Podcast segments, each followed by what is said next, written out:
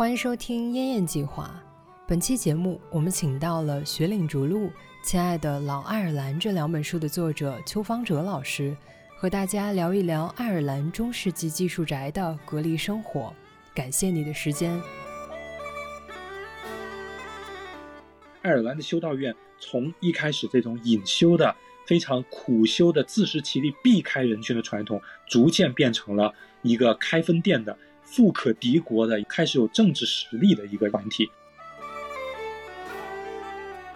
隔离生活各有不同啊，有的人隔离起来是这个苦哈哈的啊，吃点鱼，看看海报啊，每天不跟人讲话；有的人的隔离生活呢，那是非常舒服的。抄写从一开始到后来，都在修道院的生活占据一个非常重要的地位。《阿尔玛之书》这样一本书啊，它大概现存大概几十页，整本书至少用了大概一百多张小牛皮。我一边在这边非常苦逼的这个抄写主教布置给我的这个任务，学习这个非常艰深的这个基督教律法的深明大义，同时呢，我的猫在旁边孜孜不倦锻炼它捕老鼠的技巧和玩毛线球。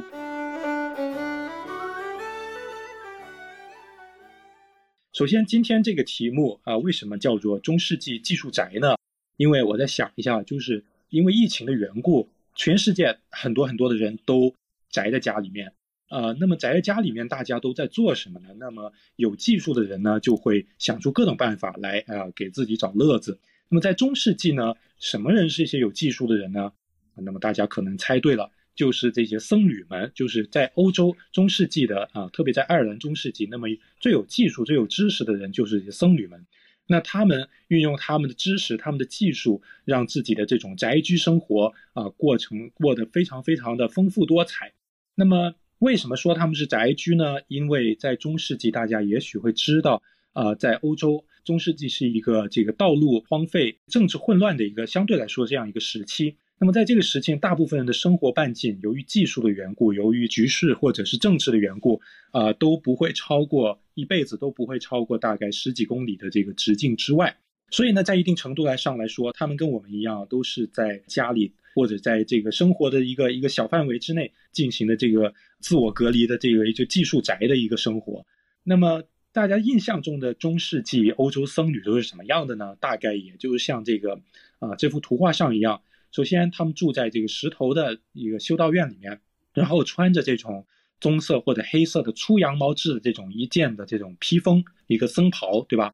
然后他们的头顶，他们这个头顶都是光的，这种叫做剃顶发饰。剃顶发饰是呃欧洲中世纪僧侣的一个标志。那么他们认为，把这个头顶的头发剃光之后，能够更加更加直接的去接触上帝。这个跟呃，可能跟犹太人的想法是反过来的。犹太人想法是，只要我出门，我就一定要把这个头顶用小帽盖上，因为呢，这个头顶是直接对着上帝的，我要表示一个敬意，是吧？但是这个僧侣们，基督教的僧侣们来说呢，他们认为，啊，剃顶了之后，呃，也许是少了一层头发的阻挡，他们能够更加直接的接触到上帝的这个恩惠。好，那这些僧侣们还有什么特点呢？啊，大家也可能能想到啊，对中世纪有一定了解的，大家能想到，他们经常在这个修道院里面。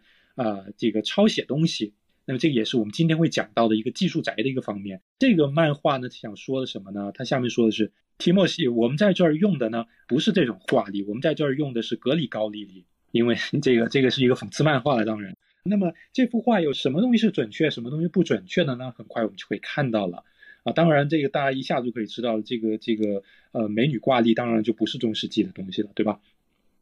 今天的主题。集中在中世纪爱尔兰的修道院文化里面，为什么要这样呢？因为虽然我们说中世纪，中世纪好像中世纪都是一样的东西哈，都是啊又黑暗又又残暴又愚昧的，但其实并不一定是这样。因为中世纪是一个非常非常长的时期，从这个中世纪整个的长度，从罗马倾覆到中世纪完了这个这个时间，比从文艺复兴到我们现代还要长，对吧？而且中世纪，呃，在欧洲各个国家，在欧洲各个地方，应该说哈，当时没有一个很很明确的国家概念，就欧洲各个地方的表现形式是不一样的。那么在中世纪的早期和中世纪的晚期，在爱尔兰、在意大利、在德国，很多东西都是不一样的。那么我们就集中在中世纪爱尔兰修道院文化上，因为这也是我一般研究的方向。那也就是说，我们要理解现代的爱尔兰的很多社会的文化、历史、政治状况，我们一定要回到中世纪的早期的爱尔兰这种修道院文化，追到这种俗世文化里面去啊。中世纪早期五到十二世纪，这是我们今天的这个内容。五到十二世纪发生了什么事情呢？首先讲一讲中世纪早期的爱尔兰。那么大家知道，爱尔兰现在这个呃这个国家在爱尔兰岛上的大部分地方是爱尔兰共和国。那么爱尔兰是一个岛啊，它在英国的西面，就直接对着大西洋。那么爱尔兰有什么特殊的地方呢？嗯，一会儿我们会讲到。首先，何以称作为这个中世纪早期呢？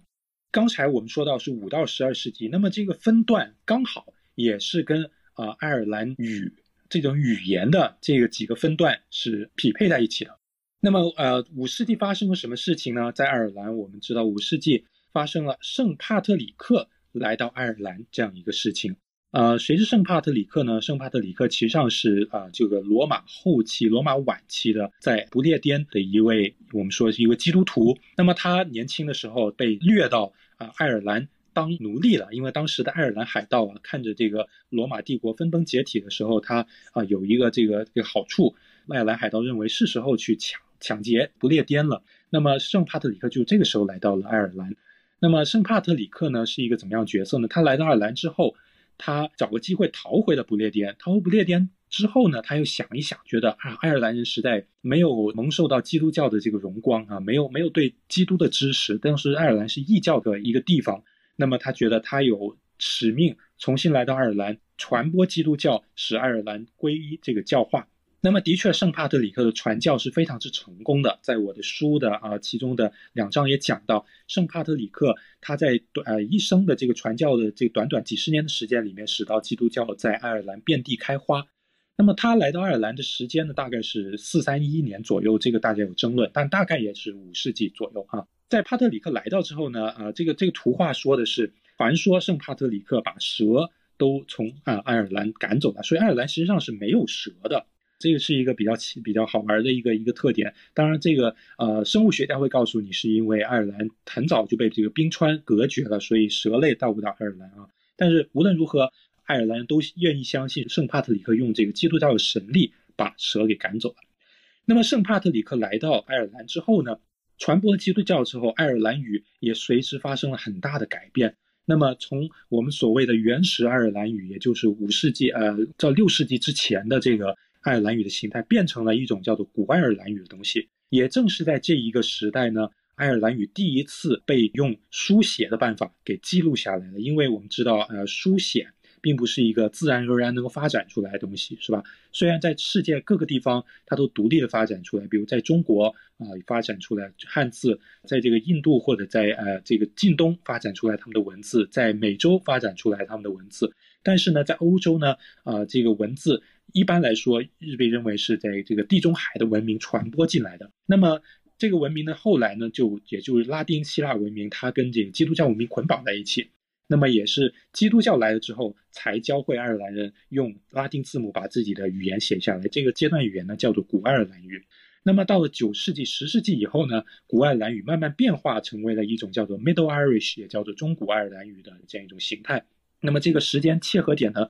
正好跟维京海盗来袭的这一一个点，也就是说，社会在这个时间发生了一个非常大的变革，建立了城市，或者说，呃，这个王权的政治格局发生非常大的变化。那么，修道院的形式也发生非常大的变化。那么，这个时候呢，我们就说，中古爱尔兰语在大概九百年开始啊，进入了一个新的一个形态。那么，在一千二百年之后呢，我们说进入了现代爱尔兰语的时代。那么，爱尔兰语又变化了一次，一个非常大的变化。这个时候呢，刚好跟什么历史事件契合呢？刚好跟诺曼征服，也就是说，英国啊被这个诺曼贵族征服了之后，过了一百年，他们又来征服了爱尔兰。这个刚好跟这个历史事件契合了。那么，所以我们说，爱尔兰语的一个三个非常大的变化的阶段，刚好都是跟爱尔兰历史上重大的历史事呃事件契合的。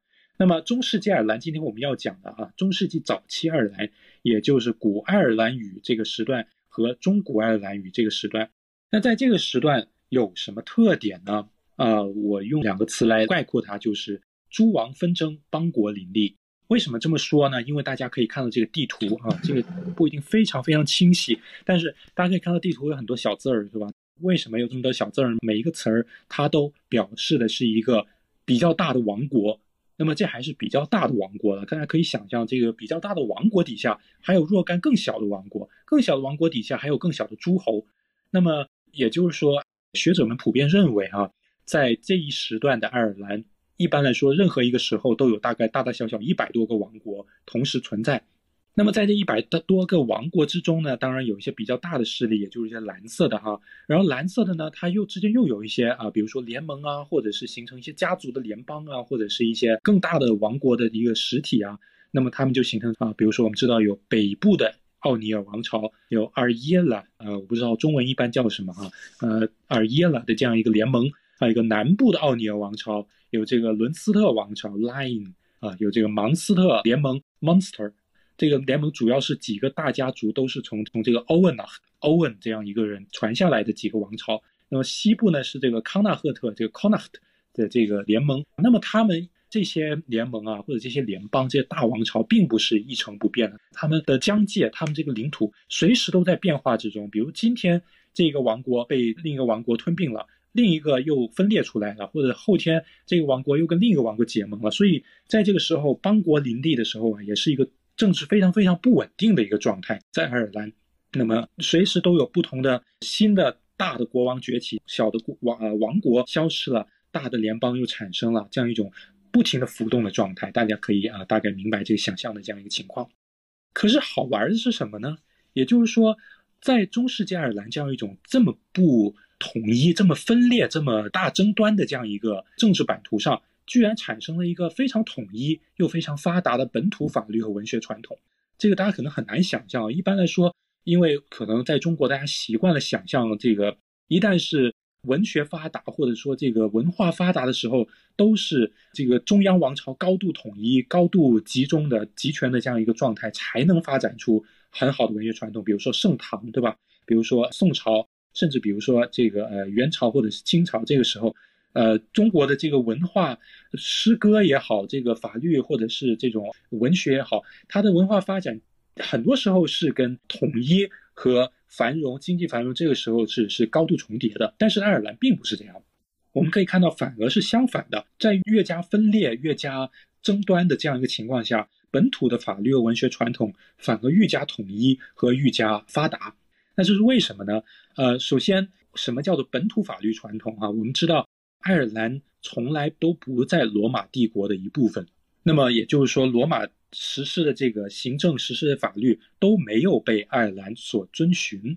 那么爱尔兰他自己呢，有一套本土法律的传统。这个啊，您可能在我的书里面可以得到详细的这个这个解答。那么这个本土法律传统，我就简单讲一下，就叫做 b r a h a n Law，也就是本土法官的习惯法的传统。那么，虽然所有这些国家他们都有不同的祖先，有不同的国王，有不同的领主啊，不能打来打去，但是他们都遵循同样的法律。同时呢，爱尔兰语，古代爱尔兰语在整个爱尔兰看起来都是一个统一的文学语言。那我们可能不太知道口语怎么样，但是至少文学语言是非常统一的，也就是整个岛讲的文学用的文学语言都是一样的。那这个文学语言它不是一个。母语的直接的一个形式，而是一个知识阶层有意去培养的一个文学传统。那么，这个知识阶层又是什么人呢？他们比如说包括啊诗人，包括这个更早期的祭司。现在基督教中没有祭司了，就被这个修士继承下来啊。包括这个法官啊，包括这个呃手艺人，包括这个讲故事的人。这些人呢，他们统一的共享一套文学传统和一个教育的传统。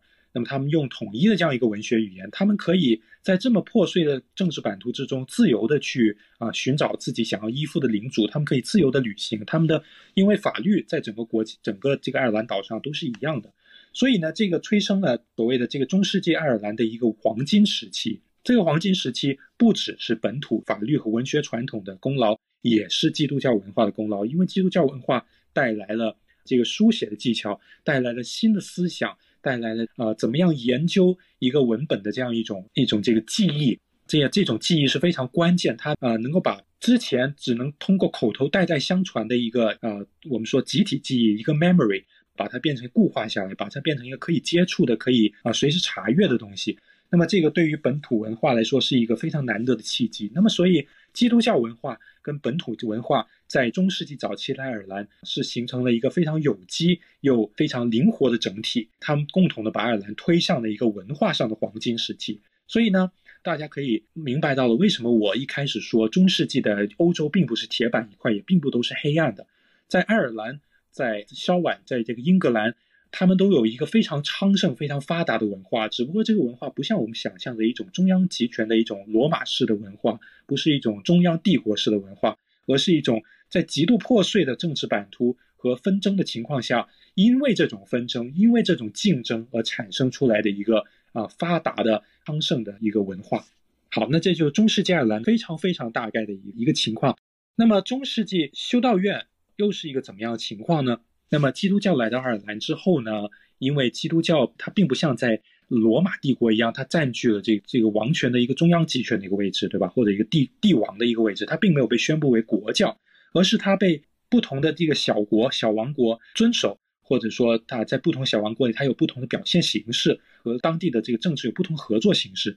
但是最开始的时候，基督教来到爱尔兰，它是遵循了一个比较早期的基督教传统，也就一个隐修，也就是一个隐修传统。那么对基督教早期传统比较了解的这个听众，可能会知道，早期教会在这个叙利亚也好，在北非也好，他们遵循这个基督所推崇的一种沙漠隐修式的一个苦修式的一个离世隐修的一个呃传统。也就是说，他们希望修士。是能够坚持一种非常简朴、非常清贫，以至于到一种艰苦的程度。然后他要离开这个人世之间的这个诱惑，是吧？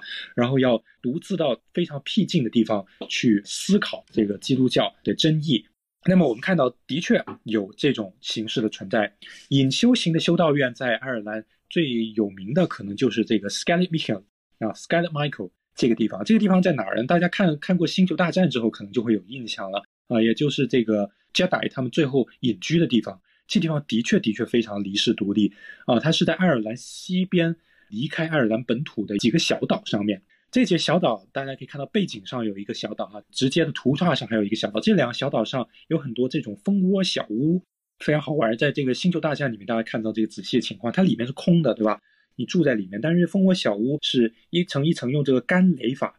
用这个砖头、用石头啊把它垒起来的，它没有用任何的灰泥或者是任何的这个水泥什么的技巧。那么这几个小岛当然可以想象非常非常艰苦了，然后也是很安静的。呃，一年到头呃跟你作伴的可能只有几个海鸟或者几个海豹，对吧？那么它们的给养呢，一般是从大陆上呃或者从这个欧从这个爱尔兰岛上呃本土上，大概每几个月送来一次。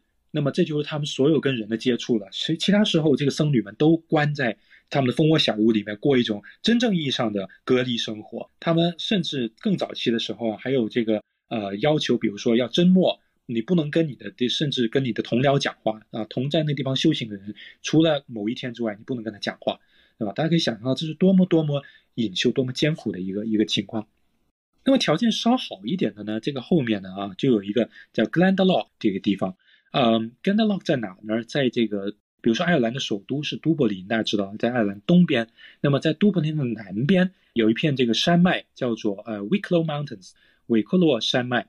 韦克洛山脉的一个山窝里有两个很漂亮的湖泊，在这两个湖泊之间呢，有一个修道院。那么这修道院呢，就已经没有那么艰苦了。大家可以看到哈，它毕竟是在一个风景优美，然后又是这个水草丰美的地方，对吧？你可以在这儿啊自给自足、自食其力，耕田的、放牛的、养蜂的。但是呢，呃，生活还是毕竟比较艰苦。那你看这个他们的这个小教堂，这个是中世纪早期遗留下来的一个遗迹哈，它还是这种干垒法砌起来一个非常小、非常简朴的一个教堂。那么僧侣们住的呢，这个房子已经不在了，但是也类似，也是这种干垒法垒起来的一间间小屋。啊，他们还有一个这个高高瞭望塔，也就是说，如果这个盗贼来袭的时候，他们可以躲到瞭望塔里面。那么他们做什么呢？他们这个地方离。任何最近的市集可能也有大概那个三十公里左右，所以在中世纪早期来说，这是一个非常非常远的距离。他们周围全都是这个茫茫的这个原始森林，他们也就在这里面这个苦修。那么这个时候的修道院，爱尔兰修道院有什么特征呢？修道院大家知道叫做叫做 monastery 是吧？里面的叫做 monk。那么修道院的头啊，叫做 abbot，这个修道院长，或者女修道院呢叫 abbess 啊。这个词 ab abbot 啊，从这个希伯来语和阿拉伯语的这个 ab，也就是原意是父亲啊，这个这个词来的。那么在修道院里面，abbot 这个修道院长的确有像父亲对这个家族的这样一个这么大的一个权利，也就是说，所有僧侣都要无条件的放弃自己的私产。放弃自己的私欲，去服从这个修道院长。修道院长绝对的权威，去指挥他们耕作啊、读书、抄写，或者是放羊啊，各种活动。那么他们每天有非常多的啊各种琐碎的，比如说礼拜啦、祈祷啦、搞清洁啦，除此之外各种各样活。所以他们生活也是非常艰苦，但是很充实的。然后他们还有什么呢？他们要禁欲，对吧？大家知道的，这基督教。隐修士他必须要禁欲，他不能娶妻生子，他不能有这个性生活，对吧？然后啊，他们还要苦修，也就是说，你有一段时间要禁食啊，比如说在这个 Lent 期间，在这个呃斋戒期间，我们叫嗯，可以说叫斋月吧，在这个复活节之前，在圣诞节之前，在这个夏天一段时间之前，一年有三个时间，爱尔兰的这个僧侣们不能吃啊肉，他们可以吃鱼，然后他们可以吃鹅。非常奇怪的，因为这个鹅为啥不是肉呢？因为当时的这个科学想法是说，这鹅 barnacle goose 啊，它是从一种贝类生长出来的。呃，我不知道为什么，但是就是说，那那个时代的这个博物学认为，这个呃鹅哈这种我们现在叫的这种灰雁，灰雁它是从泥里面自发生长出来，所以它是一种植物，它不是一种动物。那这跟我们现在的这个观念当然是大相径庭了。但是也许是这个僧侣们馋嘴了，所以他们想个办法说：“哎呀，肉也不让吃，羊也不让吃，整天吃鱼闷了，是吧？怎么办？那吃个鹅吧，吃个鹅那不破戒了吗？哎，没关没关系，我们解释一下就可以啊。鹅不是肉啊，读书人的是偷，不是偷，对吧？那我们呃，这个讲到这个修道院的这个艰苦生活啊，这个大家可以看到是相当于我们的这种隐居的这种宅居的生活。但是后来发现了什么情况呢？那么修道院。等到它发扬壮大了之后，哈，它就开始开分店了。大家看到这个地图啊，这个字有点小。呃，所谓的什么叫 Golden Age 呢？这个是爱尔兰市修道院的 Golden Age，呃黄金时代。为什么这么说呢？大家可以看到这幅地图上，修道院可谓是遍地开花。那么我在书里面讲到修道院对于这个本地经济和本地政治的这样一种提升作用，这里我就不展开。但是大家可以想象啊，一个修道院。在这个地方，特别是一个基督教王国啊，一个小王国也好，有一个修道院在这儿啊，又是一个这个全国连锁的一个东西，它对于你增进这个政治的联盟和这个王朝的正统性是非常有帮助的，而且它也可以帮你做一些啊，比如记录啊、呃写诗啊，或者是打官司啊这样一种有有对你有帮助，毕竟他是文化人嘛，对吧？那么，嗯，爱尔兰的修道院是怎么样变成了这个加盟连锁的呢？首先，我们回到圣帕特里克。那么圣帕特里克，当然这个人他是游遍了整个爱尔兰去这个游说啊，爱尔兰大小国王说你们应该皈依基督教，放弃异教，对吧？那么他是相当成功的。那么在九世纪的有一本手稿叫做《The Book of Armagh》，这个阿尔玛书啊，阿尔玛书是一个非常重要的一个手稿，它也是爱尔兰最古老的手稿之一。那么里面写的都是什么呢？啊，阿尔玛在这个地方啊，现在属于北爱尔兰了。阿尔玛呢，曾经是这个。爱尔兰基督教的中心，为什么呢？因为圣帕特里克最后啊，就是坐落在阿尔玛，他在最后在阿尔玛传教。那么这个阿尔玛之书呢，也是在那儿写。它里面内容是什么呢？它主要是啊两篇这个七世纪写成的文章。这文章讲的呢，就是圣帕特里克的生平。那么这个不光是生平啊，不光是圣帕特里克做了什么，这么啊提出了这个重要的圣帕特里克思想啊。这不光是这些，大部分的内容都是说圣帕特里克到了一个地方。国王接见了他，觉得哎呀，这个真有道理啊，然后就说，那为了方便你在这儿传教、开展这个思想政治教育活动，我们就把这块地就送给你做建修道院了。然后圣帕的一个接受了，然后就派他的一个使徒，派他一个学生在本地留下来啊，建立这个修道院团体。那么这个事情重复的多了之后，也就是说，阿尔玛连锁经营的这个形式就形成了。那么在每一个小王国，它都有一个小的修道院。那么这修道院它都是统一服从阿尔玛的命令，比如说阿尔玛说我们今年的这个复活节是哪一天在庆祝，那么全部都按这一天庆祝。阿尔玛说我们都要开始，今年要我们要学习这个圣帕特的一个重要的这个著作，全部都学这个著作。最后到了什么程度呢？到了一个经济人士都归阿尔玛这个主要的修道院去管。那这个时候大家可以看到，这个只要人事院长是阿尔玛派出来的啊，经济每年的税收、牛羊的牲口的数量。得到的这个捐赠都要跟阿尔玛报告，阿尔玛都要这个抽一部分。那么这个就是非常明显的一个一个连锁经营的形式了。除了阿尔玛之外，还有哪一个呢？除了啊，我们说这个这个连锁经营的这样一种集团哈，我们把它叫一个 parroquia 或者叫一个 familia，就是拉丁语，它是一个就是说一个笼罩的一个这个集团形式。除了圣 Patrick，除了圣帕特里克的这个啊 parroquia 之外，还有一个啊，就是这个圣克伦基尔。啊，Colin Kill 的这样一个一个一个连锁集团，圣克伦基尔这个人呢，他就比较不简单哈，他是出生于王族的，是一个非常大的王国的王族的一个人。当然呢，他继承王位还轮不到他，因为这个家里等着继承王位的还很多。但他毕竟是属于这个家里有矿、家里有王位的这样一个人。那么他利用了他的这个啊王族这个号召力，利用了他这个资源，他去开创了一番自己的修道院的事业。那么跟这个阿尔玛呢，也算是一定程度上分庭抗礼。那么他在爱尔兰的各个地方也建了很多修道院，而且他是依仗着他家族的这个政治的威力，比如说我这个大王国底下控制小王国，你要给我捐赠这个地，你要让我开设修道院，那么他就这么开起来了。他不止在本土开，他认厉害在于啊，他都开到国外去了，他的分店开到哪去了呢？开到这个艾奥纳去了哈，这个艾奥纳岛。艾奥纳岛是一个啊比较不毛的一个地方哈，在苏格兰的边上，再往外的一个离岛，那么是一个很小很小的这个岛。但是艾奥纳岛呢，它的文化成就是非常高的。为什么这么说呢？艾奥纳岛方圆可能只有大概两平方公里的一个小岛，当时是欧洲留学的第一首要热门目的地。为什么这么说呢？因为艾奥纳岛啊，这个岛上的修道院，他们研究圣经，研究古典著作。的这个程度是其他地方所不能比的，欧洲整个地方，呃，整个欧洲大部分地方不能比的。所以呢，学生从这个不列颠、从英国来，从法国高卢来，从意大利来，从德国法兰克这些地方来，从荷兰、德国这地方来，全都到了爱尔纳大学学习。那么这个时候，也就是，所以为什么我们说是这个爱尔兰修道院系统的黄金时期？因为这个时候是他作为这个欧洲知识的灯塔的这样一个一个时间啊，灯塔国。我们说这个时候啊，欧洲的灯塔国，世界灯塔国啊在哪儿？欧洲灯塔国至少啊在爱尔兰。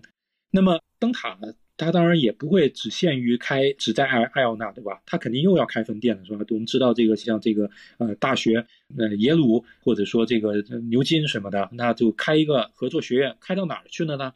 开到 Lindisfarne 啊这个地方。呃，这个地方在英国的另一边那这个地方就完完全全是盎格鲁撒克逊人的地盘了。那后来的这个 Northumbria 北呃诺森布里亚啊诺森布里亚这个地方，Lind Lindisfarne 也是一个啊后来非常出名的一个学术中心，爱尔兰非学术中心。那么离 Lindisfarne 很近的呢是这个哪儿呢？是呃 Monkwearmouth Jarrow 这两个修道院是一个姐妹修道院，他们就挨得非常近。这两个修道院出了一个什么著名的人呢？出了这个可敬的彼得。可敬的彼得呢，那就厉害，那是这个啊，英国或者说啊，英格兰中世纪的可能说最有文化的一个人吧。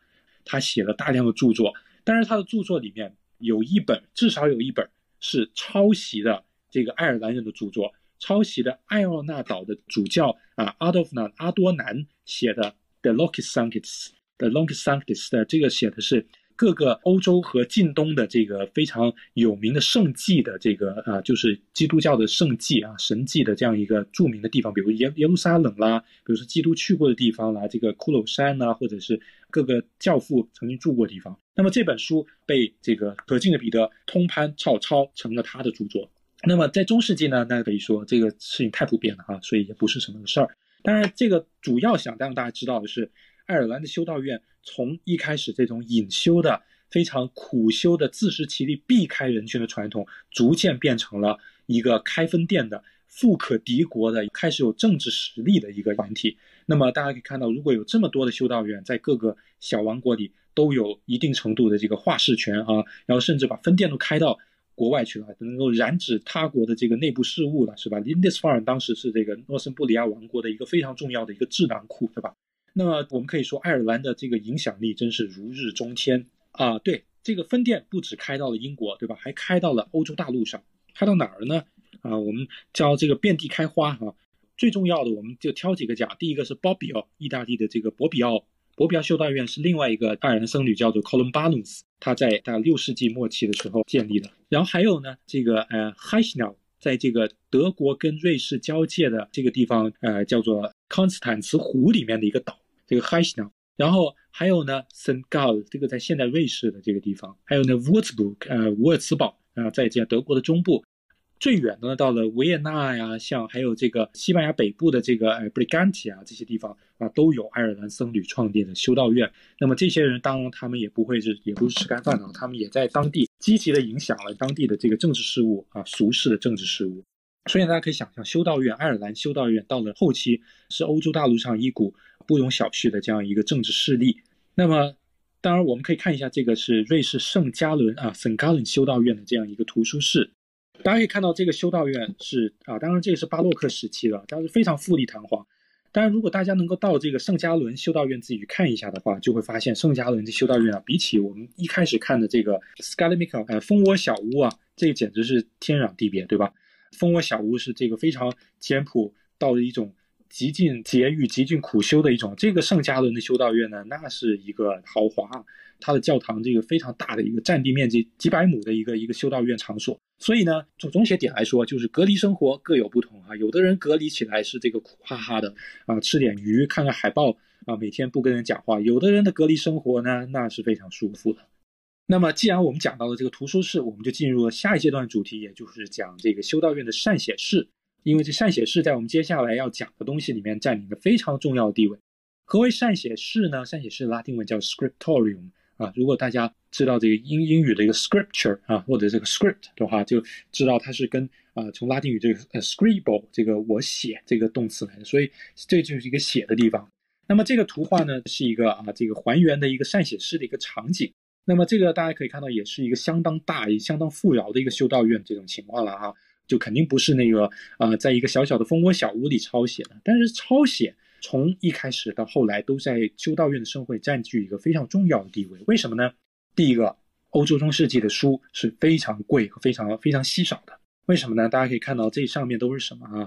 这个桌子上、这个架子上都是什么？都是皮。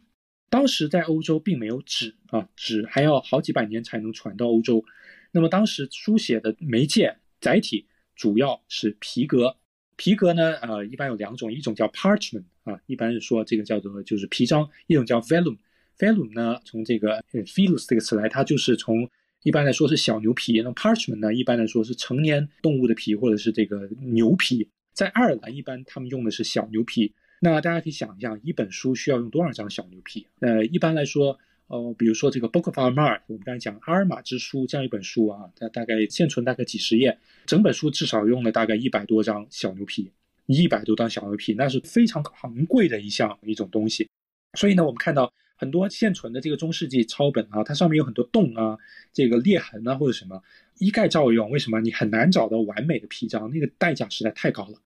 所以呢，如果书是这么珍贵的话啊，那个书要一页一页手抄下来啊，抄抄成的没有印刷书那个时候要手抄下来，那么制造一本书的成本、时间成本、金钱成本、人力成本是非常高的。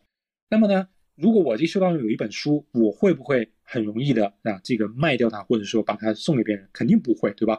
所以你的新修道院，你的修道院，你想要一本新书怎么办？没法印，没法找个复印机复印一下，不可能，你只能把它借来。好说歹说，把这本书借过来，然后要自己的僧侣这个加班加点把它抄下来。说加班加点，其实上也不能日夜加班啊，只能趁这个有日光的时候再加班。那么大家看到这有这个架子，也就是说原来的这个本啊，原本在这儿放着，然后呢新的这个皮哈，这这个这个不太实际，因为应该也是裁好的那种皮啊，裁好的皮子，然后把这个在在这上面写一行一行的抄写。那么这个就是一个。善写诗的一个情况。那么僧侣们很多的精力，除了这个种田啊，除了这个呃这个做祈祷之外，就要花在这个善写诗里面。好，我们来看一个实物啊，这一个呢，这个是九世纪米兰啊，现现在藏在米兰的一个九世纪一个爱尔兰手稿。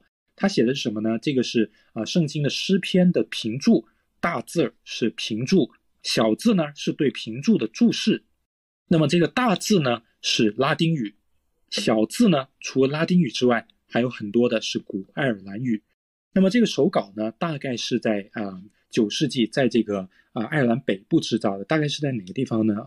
有可能是在这个邦戈尔这个地方啊，在爱尔兰北部这个地方制造的。那么它后来呢，随着爱尔兰去呃欧洲大陆传道的修士啊，流传到了欧洲大陆，流传到了米兰这个地方。啊，一开始可能是在这个 Bobbio。那么大家看到这个啊，这就是一个典型的爱尔兰手稿的样子，可能跟大家想象有点不一样，对吧？就是说，呃，跟大家想象手稿都是那种啊，这个呃，像凯尔金这种装饰的非常漂亮，每一个每一个这个字母都画上画，然后又加上金粉，加上各种颜色，画上各种奇怪图画，非常整齐啊，非常非常这个整洁的一个图案，并其实并不是绝大多数手稿都是这个样子，为什么呢？因为手稿毕竟是一个实用的东西啊，大部分手稿都是一个实用的东西，它写出来就是为了让大家嗯学习和这个朗诵用的。那么这个非常非常典型的是一个学习用的手稿，为什么呢？对这个诗篇的这个评注是拉丁语写在这儿，然后这些僧侣有时候他们并不清楚这个拉丁语说的什么，因为他们的母语是爱尔兰语，是古爱尔兰语。或者是啊各个其他的这种语言啊，比如说不列颠的这个呃威尔士语，或者是英语、古英语、法兰克语，这个我们后面要讲到。那么这个讲古爱尔兰语的僧侣，他在学习的时候，他说这啥意思啊？啊，就比如说这个 vindicabo，这是什么意思？那我在旁边哎行里字里行里写一下啊，这个意思是我将会啊征服或者什么这个意思啊，对吧？也就是这个是他学习的时候实际上用的。我们看另一个。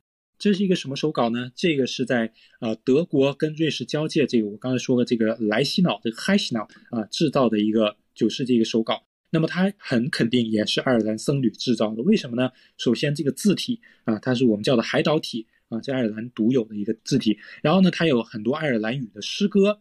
那么这个手稿呢，又是另外一种用法了，对吧？除了上面呢，它它抄了很多很多的东西啊，上面呢是一些拉丁语的这个语法和历法的著作。下面他就开始不正经了，他他写了一些他自己的感想，然后写了一首诗，是什么诗呢？这是古爱尔兰语写成的一首诗啊。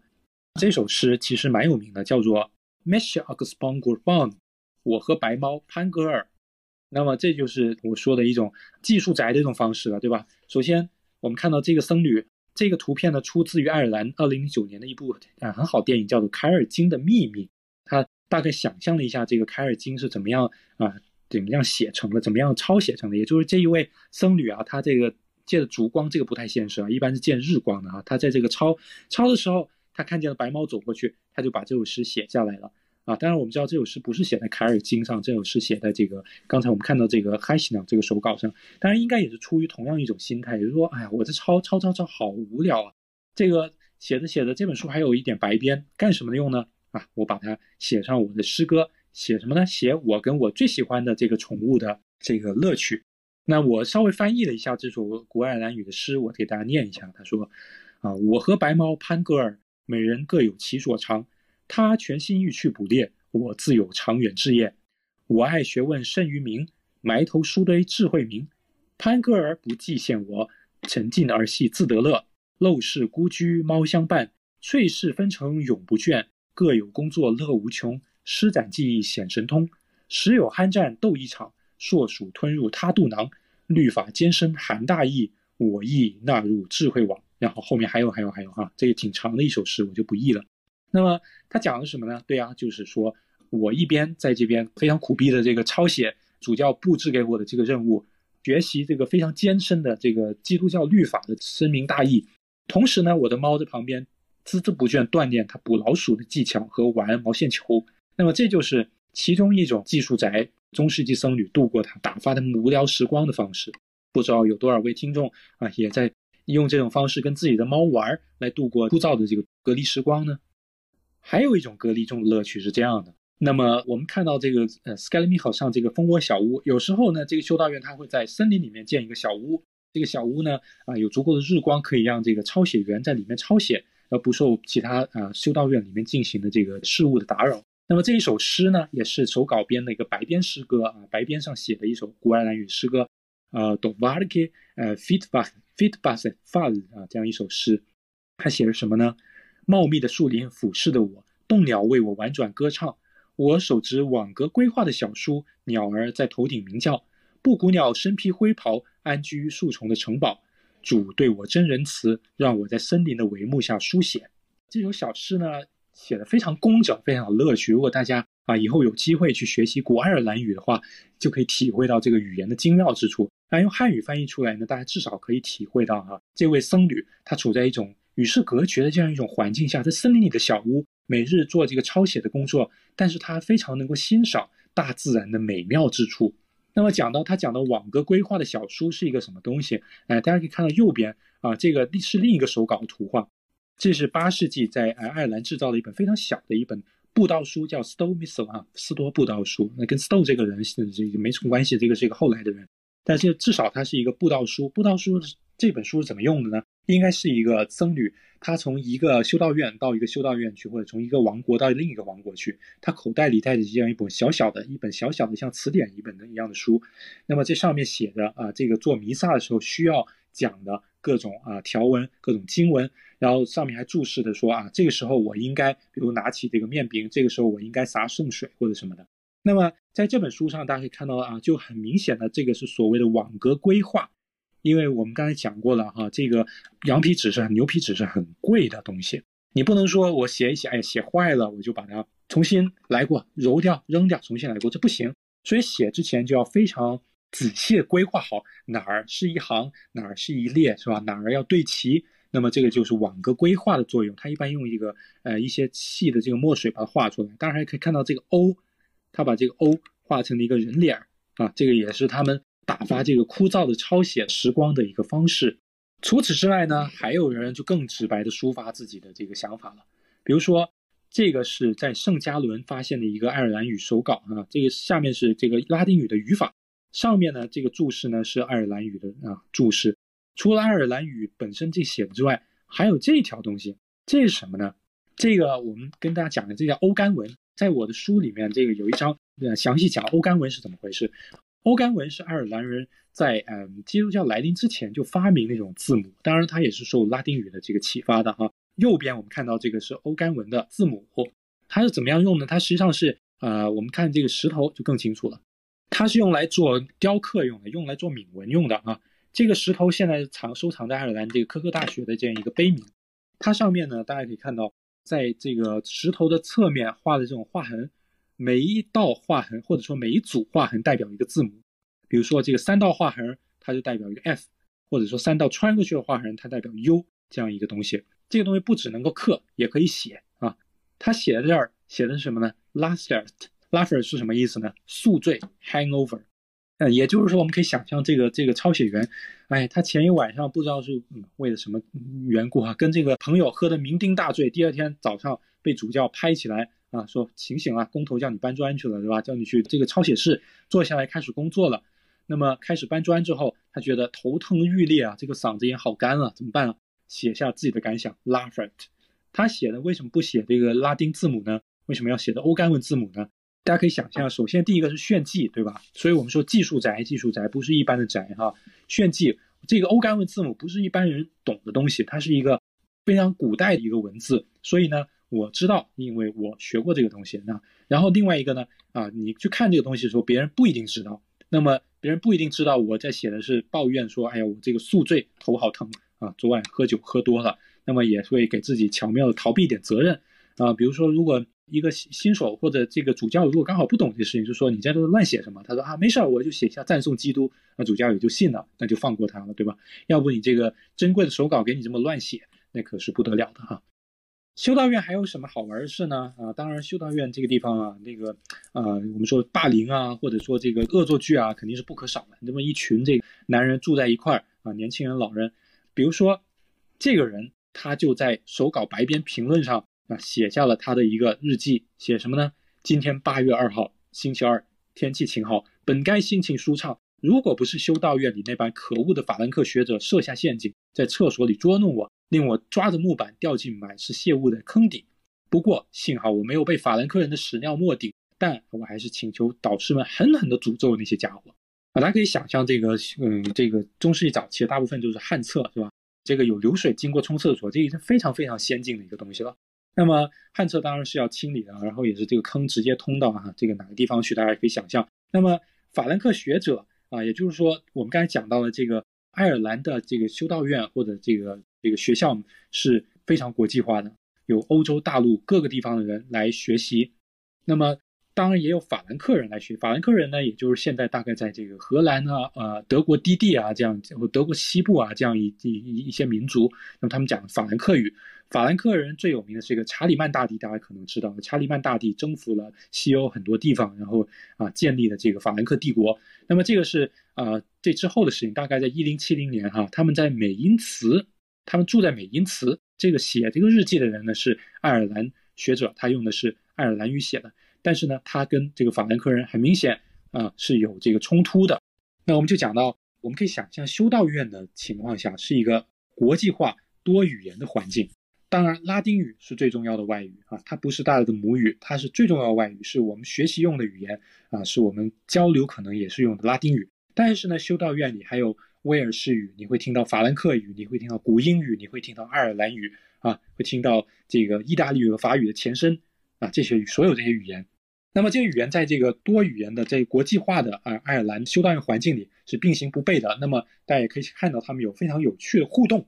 除了让你掉进厕所这种互动外，刚才我们讲过的一个东西，呃，一个潘格尔班，这个潘格尔白猫，这个本身就是一个互动的绝佳的例子。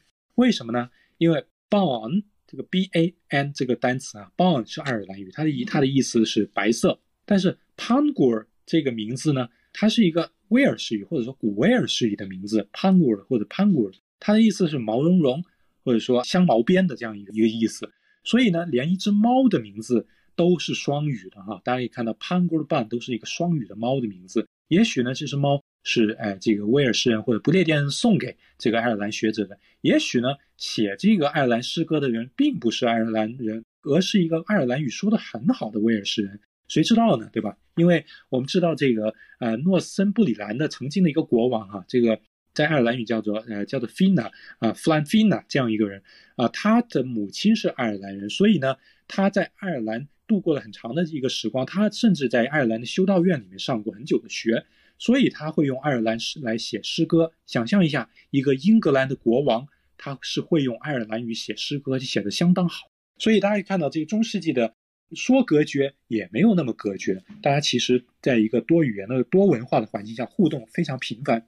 那么讲到多语言呢，那我们就要讲下一个题目了，就是说爱尔兰人是怎样把拉丁语彻底玩坏的。那么我们讲到语言游戏，语言游戏里面呢，第一个是啊很有名的一个笑话，也就是说有一个贤者哈，爱尔兰人的一个贤者叫做约翰艾留根纳，John e l u g e n a Johannes e l u g e n a 这 e l u g e n a 的意思呢是他在爱尔兰出生，那么他就是一个爱尔兰人，他是九世纪的时候啊，欧洲大陆少有的一个大学者。为什么呢？那那个时候没有多少人在西欧能够读懂希腊语，他是其中一个。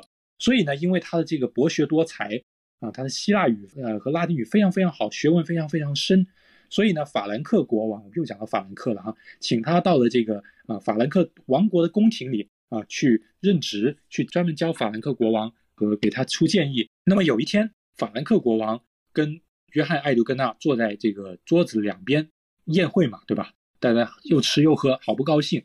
这个时候，法兰克国王想起一个笑话，就是说：“哎，爱尔兰人不是都是说他们非常能喝酒？”他就说：“那啊，艾德格纳，你这么博学，我问你，你拿什么来分辨醉鬼和爱尔兰人？”嗯，这个其实是蛮有水平的一个问题，是吧？他拉丁语是什么样的？Quid distat in der Scotum et Scotum。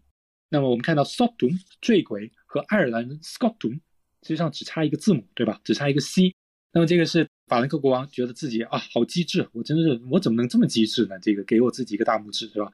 然后艾留根纳不紧不慢地说：“塔布拉丹杜只需一张桌子，也就是说，醉鬼跟爱尔兰人分坐在桌子两边，那就这个笑话就把最后落回了这个法兰克国王的头上了。所以这就是他们喜欢玩的一种语言游戏，对吧？他们在这个狭小的生活半径里面啊，他们在这些东西里面自得其乐。”另外有一个非常著名的爱尔兰的语言游戏是这部诗歌集，或者这部诗歌对这部诗歌集叫做我把它翻译成西周异语。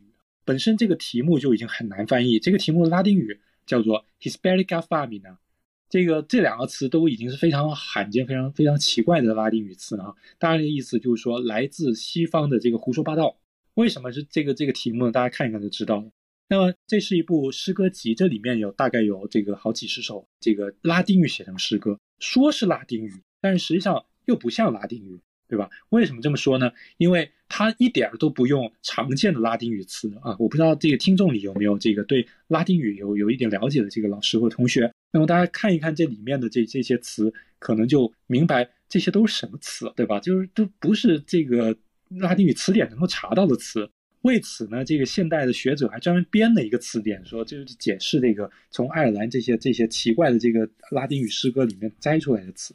它的词从哪来呢？当然，拉丁语有很大一部分啊，但它也用拉丁语的这个词的形式啊，或者这个这个变革的形式啊。但是很多时候它是看起来像拉丁语，但实际上它是从希腊语或者说希伯来语变过来的，或者从什么啊那个古典著作犄角旮旯里扒出来一个词，然后把它牵强附会，把它变成了一个好像。是拉丁语的词，比如说，我们拿一个不太恰当的一个汉语来来做比喻啊，比如说，我们有说这个豆腐西施的这样一个民间传说，对吧？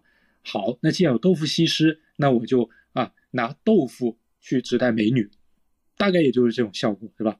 那么，呃，我试着稍微翻译了一下这个西周异语的其中一小段，它不仅是用典用的非常古怪，而且用的非常华丽，而且非常多余哈，它完全完全全就是一个语言游戏。那么这一段我稍微念一下我的这个汉语的翻译哈，就是祈求家眷的祭祖者遗弃他们的木臼，踢踏作响，漫步向熟熟识的梳洗工，驯马人为他们的腿解除铁固，而他们用牙齿的运动填满其空洞的腹腔。这说的什么呢？是吧？就是很简单，说的就是早上起来喂马，就是这么一件事，就是马饿了出来找吃的。那么这么一件事，可以给他用非常华丽而空洞而不实的这个拉丁语啊，写成一部严格遵照拉丁语这个格律的这样一种诗歌，这也算是一种，也算是一种才干了，对吧？那么我们就不多讲西周异语了，大家可以啊多了解一下这个这个非常有趣的这个语言史上的一个一个东西。那么爱尔兰的僧侣呢，他们还会干什么呢？他们用拉丁语来写爱尔兰语的藏头诗。那么这是其中的一小段啊，也这个这个 m y l e b r i s t 也就是我们之前说的 Marianus 这个人，他在大欧洲大陆执教很久了，他在欧洲大陆这个传教和开学校。那么他是也是一个非常有名的爱尔兰的一个学者。那么他在欧洲大陆留下了这样一首诗歌，这是其中最后的一段。那么最后一段呢，他讲什么呢？他其实并不是非常清楚，他拉丁语跟那个西周异语同样的有他的问题，也就是说，呃，这个时段拉丁语已经沦为一种语言游戏的一种手段，所以大家并不是非常清楚他想讲什么啊。他第一句大概讲，我读了很多啊，我从这个呃这个蛮族的各种诗歌里面啊，各种呃文学里面吸取了很多营养，然后呢，为了这个我就做了这些这些这些。但是后面他讲了两句，至少哈讲收集词首字母，整个翻转数清之后，作者就会浮现。是吗？是这样吗？那我们来试一下看看啊。我们来数一下，嗯，这个 M O E L 啊，B R I G A T E 这样数下来，最后出现一个什么？大家可以看到底下底下这一行 m o r e b r i c h Klausner Romsino，对吧？Romsino 啊，隐修者，Mile b r i c h 收集了我。好玩之处在呢，这个长头出来的这句话实际上是古爱尔兰语啊 m o r e b r i c h Klausner。Romsino 隐修者，Mile b r i s t o n 收集了我的意思，所以呢，人家不只能拿拉丁语做诗歌，而且能拿拉丁语来藏头，藏出来的还是古爱尔兰语啊，这个是非常高超的一种语言游戏了。最后我们再讲一个语言游戏，这个是在爱尔兰史上蛮有名的，叫做 d u f s a c k 的一个密码。嗯，那么黄色这个呢就是密码。d u f s a c k 是什么人呢？他其实名不见经传哈。他是一个爱尔兰的学者，但是他呢有一天啊渡海到了这个不列颠这个威尔士一个国王的一个宫廷，那么威尔士的国王说，呃，这个你给我教点什么吧？那这个杜萨克就说，那行，我给你留一个密码，如果能解开的，说明这个学者啊能有足够的知识，那你就可以聘他来做这个学者或者做老师。那么他就走了，这个深藏功与名是吧？这就走掉了。那么过了若干年之后呢，果然。又有几个爱尔兰学者来到这个啊威尔士国王的宫廷，威尔士国王就说：“那你们爱尔兰学者不是非常博学多才吗？那好，我拿出来就拿出来这个密码，黄色这行密码啊，给你看，你能够知道他要说什么的吗？啊，大家看一看有没有一点头绪。首先，这个密码它用的什么字母？大家可以看到，它用的是啊，实际上用的是希腊字母，对不对？希腊字母那可不是一般人能够知道的东西啊，在我们知道，在中世纪的西欧。啊，对于希腊的这个学问已经失传了很久了，只有在爱尔兰和一些啊法兰克一些呃很少数的学者懂得希腊字母，更不要说懂得希腊语，懂得希腊的文学，懂得希腊文化。那么我们知道，爱尔兰人这个艾留根纳，刚才讲桌子笑话的那个艾留根纳，就是其中一位少数懂希腊语和希腊著作的这样一个学者。那么这些人大多数都是爱尔兰人。那么这个爱尔兰学者他也懂希腊字母，至少啊，他留下这么一密码。那么如果我们想一下。呃，这种密码其实上是一个很简单的一个替换密码，对吧？我们讲讲这个呃现代的密码学，它是一个替换密码。大家可以看到下面其实就是这个密码本解码的这样一个诀窍。那么也就是说，一个希腊字母对应一个拉丁字母的话，你就可以慢慢的解出这个。当然，杜夫达没有留下这个呃密码本，这密码本要你自己去想办法解决。如果我是一个爱尔兰学者，我会怎么解决呢？我会想一下，嗯，那么在爱尔兰语中比较多出现的是元音，对吧？那元音。a e i o u，那么它对应回这个密码里面最多出现的是哪个字母呢？那可能就是一啊，这个或者说这个 a epsilon。那么这个 a 如果我把它对成爱尔兰语的一，那么按照呃这个字母的顺序排下来，那我说不定就可以解开了。果然他们就解开了，对吧？解开之后写的什么呢？Melvin Rex Concan Salutem。Melvin 国王向 Concan 致意啊，原来是这么一句话，啊，但这个好玩之处在于。这里面有好几种语言，对吧？Melvin 是啊古威尔士语，Rex 是拉丁语，Concan 是啊有可能是爱尔兰语，有可能是古威尔士语，Salutem 又是拉丁语。那么这句话混杂了本来就混杂两三种语言的这样一句话，又被他们编码成一个希腊语字母的一个东西。所以大家可以看到，这个在中世纪早期，实际上事实上来说，并不完全是一个黑暗时代，对吧？这些学者他们的学问。他们对各种语言的掌握，他们的对语言的了解，实际上是一个非常深厚的东西。有一位呃听众问，讲的主要是修士的生活，修女会有不同吗？修女院相对来说是比较少的。那我们知道，呃，这个最大的一个修女院是在爱尔兰中部的 Kildare。修女生活怎么样呢？这个我们实在实在是并不是太清楚，因为中世纪的确是一个非常重男轻女的这个性别不平等的一个社会。但是呢，在爱尔兰的这个呃民间故事里面啊。呃，有一些是提到了这个知识女性的这样一些角色啊，比如说有一个有一个讲这个 c u r s i e r 和呃 Liason 的这样一个故事哈，这两个爱人，一个男一个女哈，他们分别进了修士院和修女院啊，然后其实这两个人是可以通过吟诗、通过写诗来互相交流的。那么也就是说，在修女的日常生活里面，文化也是一个非常重要的一个方面。那我这个今天的这个讲演大概就到这儿。感谢收听，你可以在各大音频平台订阅收听我们的节目，你也可以关注我们的微博“燕燕计划”及微信公众号“燕燕计划 YY Project”。我们下期节目见。